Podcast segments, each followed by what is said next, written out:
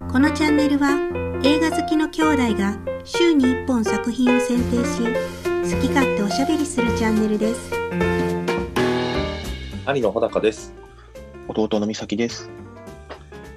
今週紹介する作品はこちらヤクザと家族新聞記者が日本アカデミー賞最優秀作品賞に輝いた藤井道人監督が時代の中で排除されていくヤクザの姿を3つの時代の価値観で描いていくオリジナル作品主演は綾野剛5月7日にネットフェリックスにて配信が開始されたはい。ということで、ネットフリックスに入ったから、見たね。そうですねすごよいかったね。早いよねえー花束と同じ時期やからね、これ。そうそうそう一緒にやってて、ちょっとやろうかなどうかなと思ってたけどちょっとあんまり実はヤクザ映画に興味がなくてはいはい。スルーしてたんですけどうん。あのまあネットフリックスで見れるならいいやって感じで見ましたねうん。すごい早かったね。うんどうでした面白かったうん。やっぱ面白かったね。面白いうん。ヤクザ映画って何見たことあるんかなあんまり見たことないんよね。アアウトレイジは見て、うん。あとはまあ、ちょこちょこゴッドファーザーとかは見てるけど、なんか昔は結ファー構、ザーね。うんむその、多分しか昭和に一番全盛期があったジャンルなんよね。うん。まあ、その、いわゆるなんていうんかな。義理と人情というかヒーロー的な感じだね。うん。なんか、その、高倉健とか、うん菅原文太とか、そういう、もううん俺たちはちょっと世代じゃないから、うんうん。の時に、まあ、網走万が一とかが有名なんよね。はでいもなんかはい多分これが、あのーまあ、あまり客が入らなくなって、まあ、うん昔は、なんかそういうヤクザとかが、うん。なんかかっこよいとか、その、舘ひろしとかがさ、なんか本物からなんかさ、うんなん。か挨拶されたとかさ、なんかそういうのを、あの、やってたことも、まあ本物とかかどうか知らんけど、うん。なんかそういうあのテレビで、バラエティでは喋ってたりとかしたけど、まあやっぱりそのヤクザっていうものがかっこいいっていうものじゃなくなってる世代だと思うんだよね、僕が。まあ、俺たちはそうやね、もあ俺俺たちちょからちょっと上からはそうやと思うけど。う。うん。うん、で、まあ、まず第一にうん。あの、暴力で何かを解決するうん。ということが、まあ、本当に、まあ、いけないことだと思ってるし、そうだね。うん、だからもうその時点でもうヤクザに興味がないのはね。うん。うん。まあ、だけど面白かったですってっていう感じ。うん。やっぱ、その、まあ、ヤクザをがどうとか、なんだろう、別にヤクザ、もちろん否定的やけど、まあ、うん映画としてはすごい面白くて、まあ、まず3つの時代があるよね。その、うん。えー、1999年とうん。 2004年、 2004年やったな。 2004年とうん2019年。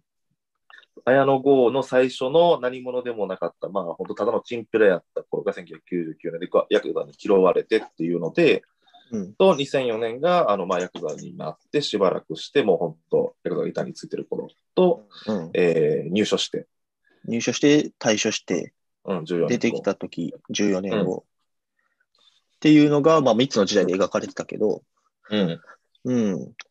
ヤクザってやっぱまこういう、そうこういう風になってるんやっていうのがね、あのまあ、勉初心者ってすごく優しい作りです。ああ、確かにね。ヤクザジャンルっていうのが、なんか最近、コロ打ちとかやってるけど、うん。うん、なんかすごく、あ今こういう風になってるんだねっていうのが、うん、うん。素人にも、あの、見やすく作ってくれてるよね。うん、確かに。わかりやすかったね。そわかりのやすい状況が。うん。うん。で、今こういう風になってるんやとか、その防体法ができて。うん。そうそうそうそう。うん。で、中でやっぱこの、まあ全員すごいけど、やっうんぱ特に綾野剛がすごいなって思ったもん、この演技が。あなんやろう、あのーまあ、一番最初の1999年も、まあ多分18とか19やと思うけど、あ。うん。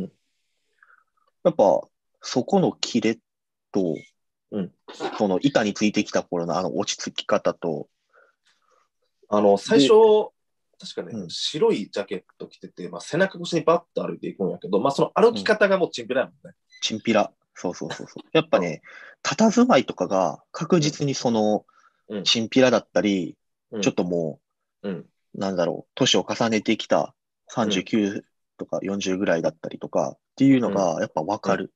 うん。目とそうか、ね。うんうん雰囲気で。いや、それを出せるのがすごいなって、うんまず思ったね。うん。そうですね。うん。まあもちろんみんなすごいんやけど、特に、うんうんあの子が印象的やったかな。うん。綾野剛って、まあ、確かにそんなに好きでも嫌いでもないけど、まあ確かに、うん、いいよね。いやー、うん。やっぱその、例えばさ、うんこう、結構綾野剛の振り幅広くないだってあの、最高の離婚とかあるやん。うん、さ小野町子と一緒に出てるから思いそう出すそう。あれも、小野真知子と一緒やんか。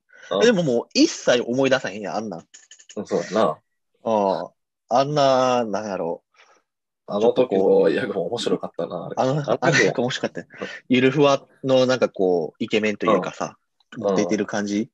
うんまた全然方向性が違うけど、うんし、年代がいくつもあるけど、それをこう演じきってるように俺は見えた。うん、うん。そう思います。文句はないですよ。全然文。句ないよね。うんすごいなと思った。うん。うん。まあ、その、見てて、まあ、その、ヤクザ、特に一番最初の、なんていうかな、前半、中盤は、うんこのヤクザ映画としての、このエンタメ的な要素が強いと思うねんか。うん、まあ、いわゆるヤクザ映画というか、うんまあ、その切った貼ったとかね、うん、ちょっと恋愛とかあったりして、うんすごくエンタメとしても面白いわけよ。うん、で、その後、退所して出てきた時うんっ。ていうのはもうど逆に、こう、エンタメじゃなくて社会派になってるよね。ああ、そうかもね。あー前半のあれとはちょっと変わってるかもね、確かに。ちょっとやっぱ毛色が違うと思うねんな。うん。うん。テーマとしては同じ、素晴らしき、前回、最近見た素晴らしき世界とうん。同じような、ね、うんヤクザの生き方が、まあ5年間は、携帯も作れないし、家も借りられないみたいな。うん。そうね。うんで、素晴らしき世界と違ったのは、やっぱり女性監督と男性監督で違うんかなと思ったけど、やっぱりちょっとヤクザがね、かっこいい。かっこよく見える。ヤクザがかっこよく見えるな。ううんん、素晴らしき世界は全くそんなこと見えへん。思わへん。思わへんな。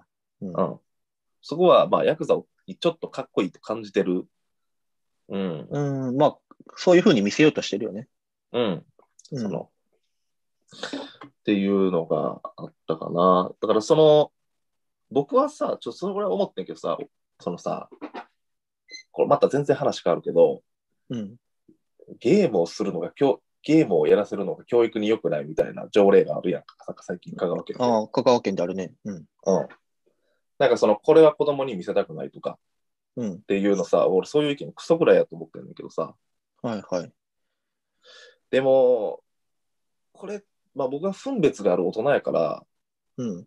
まあいいけども、うんこれを見て、まあヤクザになろうと思わない作りにはなってるけど、うん。もしかしたらなんかかっこいいと思っちゃう子供がいるんじゃないかなっていうふうには思った。ああ、そう。うん。まあ一応、確かにそういう意味では PG12 やったけど。うん、だうんからそういうところがどう思うかなと思ったの、さっきは。ああ、これを見てヤクザになりたいってみんな思うんかな。やまあ、ヤクザになりたいとは思わんか。まあでも、かっこいいとは思うよね。ああ、そうかもね。うん。あの、まあだってやっ山ぱ田そ幸の、也かとかもすごいかっこよかったやんか。よかったやんか。っこいいな。あうあ、ん北村幸也いいよね、あの人。うん。かっこよかった。うん。ただまあ、分別がなかったら、うん、どうなんだろう。ただまあ、この映画全体的に別にヤクザを肯定してるわけではないと思うねんけど、肯定はしてないな、すごく。うんあ、でもまあ、完全肯定でもないけど、完全否定でもない。うん。うん、そうね。うん。ただまあ、その、どっちかっていうと今をいや切り取ってるうんものやと思ってるから、そうね。まあ、その、うん本当に、そうね。あの、一般、まあ、その、今というか、リアルね。うん、リアルを切り取ってるものやと思うから、まあでも確かに、ある意味さ、そういうのって、うんあとはもう受け取り手に任せますっていうのが、うん。うーんと、芸術とかうん作品とかのあるべきものかなっていうのは思うけどね。うん。うん。まあ、それ、当然、本人の責任なんやけど、うんただなんかその、もし自分に子供がいて、男の子が、うん。 12、3歳でこれを見せるのはちょっと怖いなっていうふうにもちょっとは思った。あ、そう。うん。そうなんかやっぱりね、結構世の中ね、うん。その敵か味方か二元論でしかものを見れないっていう人おるよ。あ、そうん。と思うけどな。う。まあまあ確かに今回のこれとかやったら、うん、ね、み味方は、そうの、ん柴崎組とか、そう。で、あ敵として完全にあの、その、鶴瓶の息子のところ、うん、あの、加藤組とね、うん、加藤組うんじゃないか。あれなんかもう完全にちょっと悪者として描かれてるやんか。うん。そうだね。だからそあそこでおやっつけるシーンなんかちょっとスカッとするし、うんうん。なんかそこがちょっと怖いなっていう。あの、これアメリカンスナイパー見た時に思ったんやな。全く話変わるけど。はい、はい。アメリカンスナイパー、あの、イーストウッドのすごいいい映画でさ、めっちゃいい映画やな。めっちゃいい、あれ最高なんやけど、うん。えっ、と、主役の人が、えーイラク戦争に行くんかなイラク戦争に行って、伝説のスナイパーでいろんな人を救ったっていう役なんやけど、うんえっ、と、全く敵を映さないんだよね。まあ、敵を映すのは、だから敵側の視点がなくって、もう自分、アメリカ軍側の視点でしかなくって、うん。イスラム国かな、あれは。えーうで、あれを全然撃ち殺していくわけよ。うん。で、それを見てて、よっしゃと思うわけ、俺がね、観客である俺が、うん。よっしゃって、まあ、ちょっとカタルシスがあるわけよね。うん。で、それで、えって自分がちょっと我に返るわけよ。うん。これ戦争やん。戦争や。人であり。そうだな。うん。なんか、そこが、うえってなってくる、まあ、その映画の作りにしてんねんけど、イーストウッドが。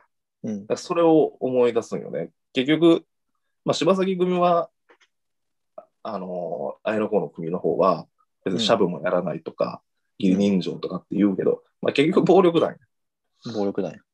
や。うん。でもやっぱりその柴崎組がちょっといいもんとして描かれてるっていう、そのエンターテインメントとして見たら、僕は分別のある大人やからいいと思うけど、うん。そこがちゃんと分かってない子供やったら、なんかちょっと怖いなと思った。ああうん、まあまあ、そのね、やっぱ言ってるみたいに、こう、まあ、所詮暴力団やんか。うんで、まあ、確かにいいもん悪いもんみたいに描かれてるのは確かにあるけど、うん。まあ、でもね、別にこの作品一個でうん価値観が決まるわけじゃないとは思ってるから、うん。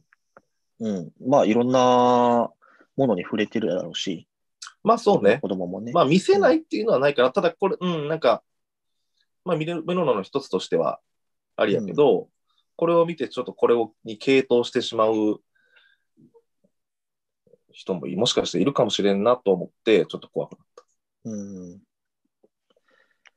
まあ、この、やっぱこのヤクザってさ、あの、出所してきてさ、あの、もう防対法ができてさ、いつだ、5年間、うん携帯が作れませんとかうん、家借りられませんとか言ってたやんか。た。うん。あれってでもさ、その、ヤクザと元ヤクザってさ、どこで線引いてんやろうなとちょっと思ってさ、ああ、ヤクザと元ヤクザ。えー、なんかそれは警察が入れてるんじゃないのなんか、なんか管リ理してんスのトがあかるんなやろ。うん。うんリ。ストがあんのかなそうやろ。だってあれう、ん柴杉組とか言っても、だから社員やろ。わからんけど、形としては。ああ、社員か。うん。うん。まあ指定暴力団は、指定俺はあんまりわからんけど。うん。いや、そうそう。どうやって管理してるのかなと思って、うんそんなん、口だけではもう抜けましたって言って別にヤクザしてでも、うんバレへんとちゃうと思思っちゃったじゃん。うん。まあ、申請するんじゃないか。あまあ、その、あの、やっぱりね。 5年たちの、そういう再起をかけるのが難しいっていうのは、うん。まあ、やっぱり、なんかこの映画見てたら大変そうやなと思うけど、うん。まあいいことよね。暴力団が弱ってると、ほんとすごくいいんだよな。もう全然俺は防体法いいと思うけどね。ああ、すごくいい世の中になってるなと思った。うん。もう俺たちから見たら全然そうう。ん。そう、全く関係ない。全く関係ない。全く関係ない仕事からしたらね。そう。うんただでもね、うんその、や、あのー素晴らしき世界の時も言ったけど、うん。難しいよね、そこら辺の。素晴らしき世界やったらさ、対処してきた後、再起しようとしてる人に対して、うんやっぱこう、厳しい世の中やんか。厳しい世の中だったな。そう。で、こっちも厳しかったな。こっちも厳しかったやろうん。う。やっぱそこら辺の塩梅がすごく難しいなって思っちゃうよね。うーん。そうね。まあじゃあ5年間うんいいよ。まあまあいいけど、じゃあ例えば、あの、小野町子とかさ、あの、まあ息子、娘とかね。娘ねうんいや、あれはかわいそうやん。かわいそうやな。あれはかわいそうや。あれかわいそうやん。うんじ実質多分あれ席もまだ入れてへんで、きっと。うん、と思うな。うん、多分2、3日一緒に過ごしただけやと思うね、うん見た感じだと。うん。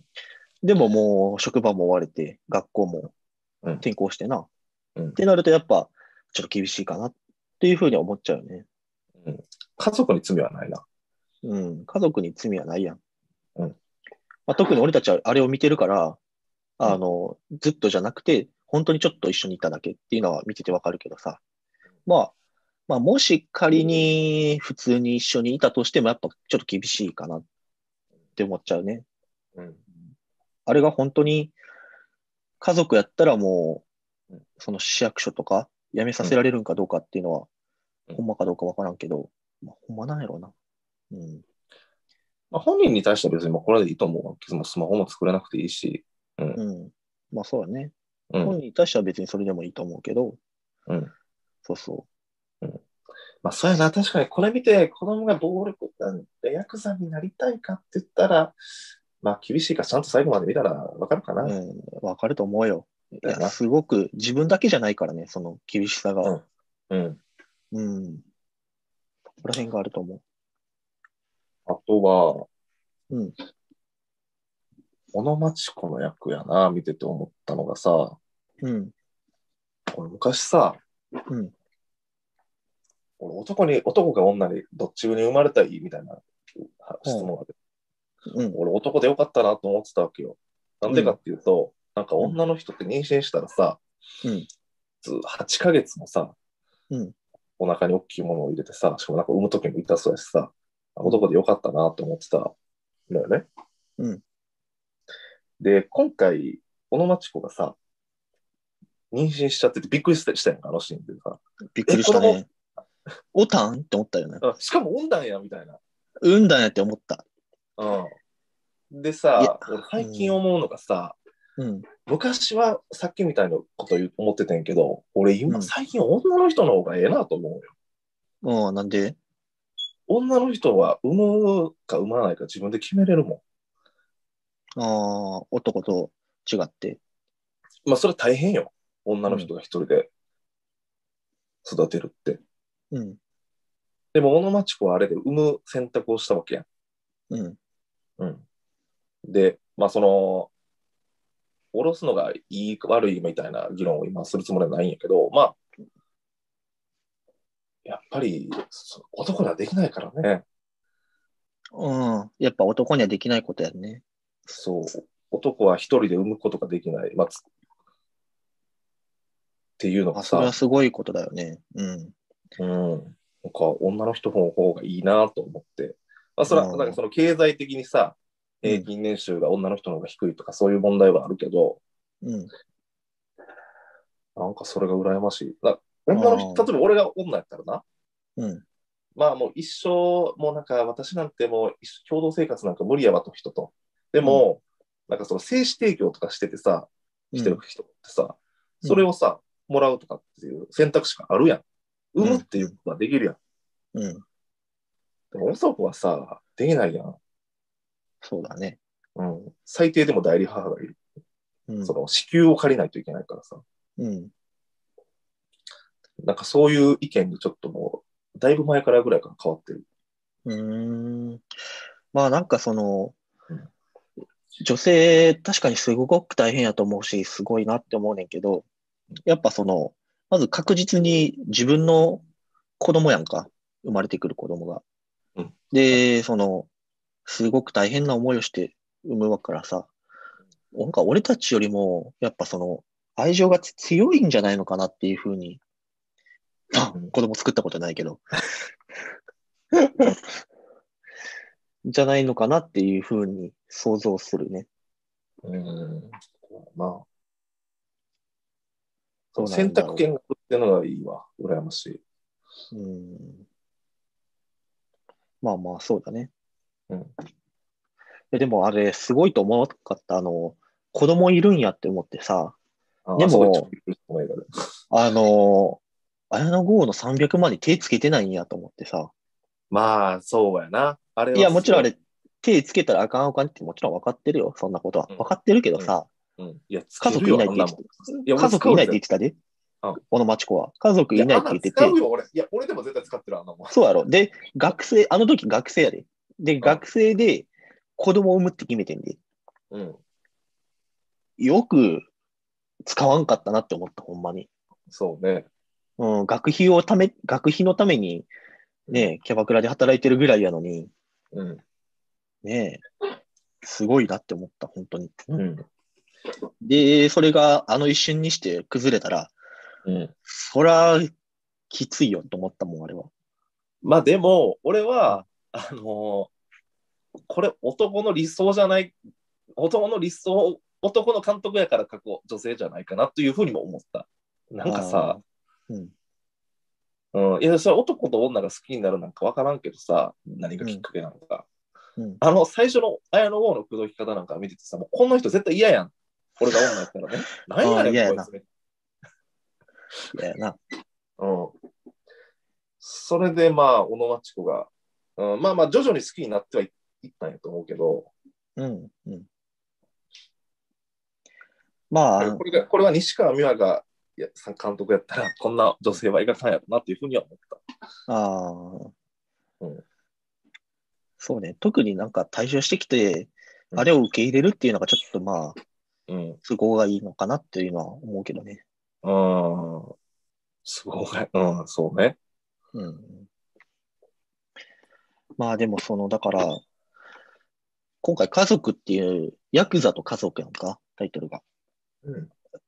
まあ、やっぱ家族も、その映画の中の主題の一個やと思うねんな。そうやな。うん。でさ、まあ、家族っていうのが、このヤクザの中で、その、義理とか人情でつながったものうんっていう描き方もしてればさうん、このさっき言ってたみたいにさ、綾野剛が実は子供がいて、うん血はつながってるけど全く一緒に過ごしてなかったうんような家族もいるわけやんかうん。で、そこに対して何か伝えたいことがあったような気がするけど、ちょっとそこまではわからんかった。なんかいろんな形があるんやろうなっていうのは思ってんけど。うーん。そうね。うん。まあでも多分もうこういう義理とか人情の家族というのはもうなくなっていくんやろうな。つながりっていうのは大事なんやろうけど。ああ、その柴崎組みたいなことうんっていうこと、うん。ああだからその金にはかなわんかったっていううん。方ね、そうセリフね。。そう。うん。まあ、そうやな。義理とか人情、だって、まあ、俺、もともとがさ、その、しのぎで飯を食うっていう、あの、あれがもう意味わからんもんな、やっぱり。柴崎組ああうんまあ、そうそうそのボ昔はそういうボディーガード的な役割を果たして、うん。あーまあ、それで、あのーしのぎをもらってたと、飲食店だからさ、うんうんまあやっぱりその暴力団みたいなの全く関係ない人からしたらさ、何やねん、それみたいな、警察がやるよみたいな。まあ、やっぱそうやな。警察が民事不介入って言っても、じゃあ例えばさ、うん、あのー暴力団である必要はなくって、なんかね、SP なのか警備会社なのかようわからんけどさ、弁護士なんでかもそういいいうしさ弁護士でもいいしさ、そういう法律の秩序の中でうん対応してくれるようなうん会社とかね、そういう人に任せればいいもんね。うん、そうね。まあだかだからら、まあ義理とか人情とかっていうよりは、あまあだからいい映画やったけど、なんていうんやろう、別に。そうやな。うんうん。ああとのぎ全で然飯、を食うとか言ったらわけわからへんって話。そうやな。それではもう食っていけないと思うよ。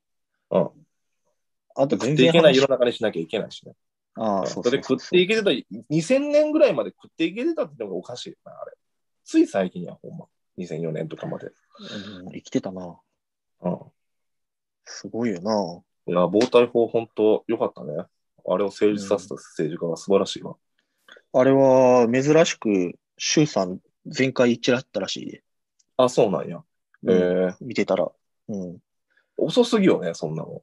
まあでもだからさ、ああいう岩松亮みたいな警察官がいっぱいおったんやろうなと思うわ。いや、絶対おったんやと思うわ。うん。美味しい思いしてるやつらが。うん。うん。なくなってほんまよかったよ。よかったな。いいや、でもやっぱり世の中はどんどん良くなってるよ。そうだね。うん。なっていってる。そう。それでそう、全然話変わるけど、うん義理とか、まあ、ヤクザもあんまり興味ないって言ってたけどさうん、ネットフリックスのオリジナルドラマでさ、義理恥っていうのがあんねやんか。あるある、もっくんが出てるやつや。ああ、そうそうそうそう。俺見てないあと。窪塚洋介とかね。うん。そうそう。俺ちょっと前に見てんけど、あ、そうなんや。映画ある。うん。あれドラマ。あ、そうなんや。うん。何話ぐらいやったかな忘れちゃったけど、10話ぐらいかな。おうあれ。ね、うん、まあまあ、そこそこ面白かったんやけうど、んあれすっごいいい、子役ではないかな、若手って言ったらいいのかな、多分10代うん。後半ぐらいの子やと思うねんだけど、うのん。女の子がいて、うん。その子の演技がすっごい良かったの覚えてんねやんか。えー、そうなんや。うん。だからね、うんなんか、あードラマを見るっていうか、そのいや女の子の役者さんを見てほしいねんな。あ、そうなんや。うん。えー、窪塚洋介うの、ん。窪塚洋介じゃないわ。えーっと、刑事、主人公刑事の娘役やねんけど、すごい、うんうんいい演技してたから、え、いくつぐらいこの子いくつなんやろうな。あ、でも今はもう22って書いてるから、20ぐらいでやってたんかもな。へえ。そうなんや。全然俺はヤクザの、このハードボイルドがね、うん。興味がなくてね、僕。あ、ハードボイルド興味ないんハードボイルドが、あのね、ハードボイルド興味ないんやったら、うん次やるバナナフィッシュとかはうん面白くないんちゃうなんなんやろな、このハードボイルドに興味がない。マジ、そうなんや。あ俺はもう、バナナフィッシュが面白かったらさ、うん、うんい。や、バナナフィッシュが面白かったら、おすすめのアニメいっぱい教えようと思ってんけど、なんかしなさそうやわ。その感じだと。そうなん。ハードボイルドって、だから、定義的にはなんなんやろな。だから男がかっこいいと思う、あれやろうん。うん。あーハードボイルド、意味検索しよう。ハードボイルド。男。まあまあ。ああ、なんか客観的な態度で、あ言葉じゃなくって、やっぱなんか行動とかで、うん。まあ、生き方みたいなことね、うん。あーことがまあ定義だし。なるほど。なんて言うんやろうな。だからその悪がかっこいいみたいそういう意味じゃないとは思うねんけどなな。意。味じゃないよな。ハードボイルドってなんなんやろな、これ。生き方とかのもな問題だと思うねんけど。ハードボイルドって何やったっけ片茹で卵って何やったっけ何やそれ。それ普通にゆで卵固くするって意味じゃ ない。半熟がいいかみたいな。うんそうなんよね。なんか、こだからこれ見てても、ハードボールド見てても、結局、なんでオノマチコはこの綾野剛を好きになるんやろうっていうのがちょっとわからなくてさ、やめとけ、やめとけと思うわけ。 やめといた方がいいってみたいな。 増えちゃうもんあだから、その、面白いねんけど、うん。わからんのうんよな。難しい。まあでも、昔から女の子はちょっと悪いぐらいが好きとかって言うやん。誰、誰が好きって。ちょっと悪いぐらいが好きみたいな、あるやん。あそんなの、よもんく言う。 15歳とか14歳で終わるやろ。 それ、二十歳にもなってそんなこと言ってる女はもう、あもうさっさと向こう行け。 ここに近寄ってほしくもないし。 まあそうね。うん。うん。そそれを好きな女、まあ、モテるっていうことがまあ目的なんやったら、それでいいんかもしれんけど、うん。なんていうんやろ、幸せに生きるっていうのが目的なんやったら、そういう女の人と、ああ、幸せにはなれないんじゃないかなと思うけどね。まあそう。いかがでしたでしょうか来週はバナナフィッシュをご紹介します。このチャンネルでは毎週土曜日に動画を配信しますので、ぜひチャンネル登録お願いします。ではまた来週お会いしましょう。ありがとうございました。